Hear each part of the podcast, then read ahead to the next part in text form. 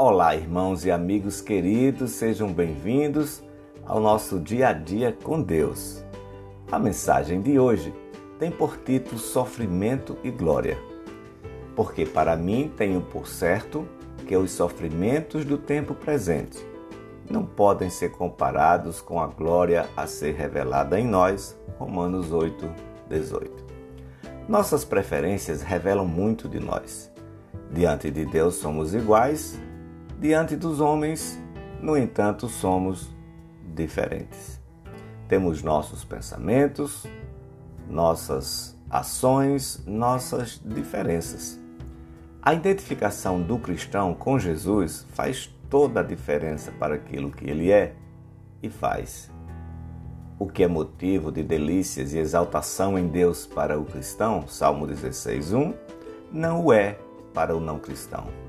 O que é motivo de completude para o cristão não faz nenhum sentido para o não cristão. O que é motivo de atração para um é de desprezo para o outro. As palavras de Jesus eram como música aos ouvidos dos seus discípulos. Eles amavam o Senhor, tinham prazer em estar com Ele e se deleitavam em ouvi-lo. Contudo, tudo isso era insuportável e motivo de ódio para o mundo. João 17,14. A saber, para aquelas pessoas que deram as costas para Deus, apesar de terem sido criadas por Ele. O cristão atrai o ódio do mundo simplesmente por se identificar com o Cristo da cruz. A palavra de Deus tem dupla função. Condena o mundo que desprezou o Senhor, mas atrai e santifica os que o aceitam. Assim como o fogo que queima a palha, mas refina o ouro, a palavra de Deus causa desprazer para o mundo, mas para os santos traz uma alegria indizível e cheia de glória. 1 Pedro 1:8. O mundo aborrece a Jesus e aos cristãos porque ainda não se deram conta do seu estado de queda. Porque não perceberam o prejuízo espiritual que o pecado causou.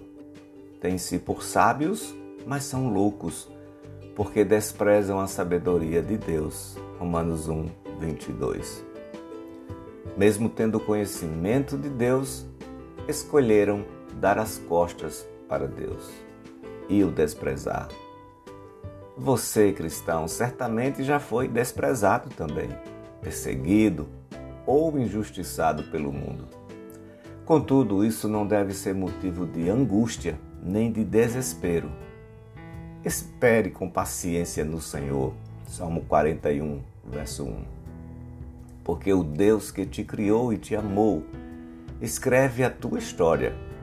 Todos os seus dias já foram escritos e determinados quando nenhum deles ainda havia. Salmo 139, 16. Amado cristão, descansa no Senhor, espera nele e o mais ele fará. Ele fará sobressair a tua justiça como a luz e o teu direito como o sol ao meio-dia. Salmo 37, 5 e 6.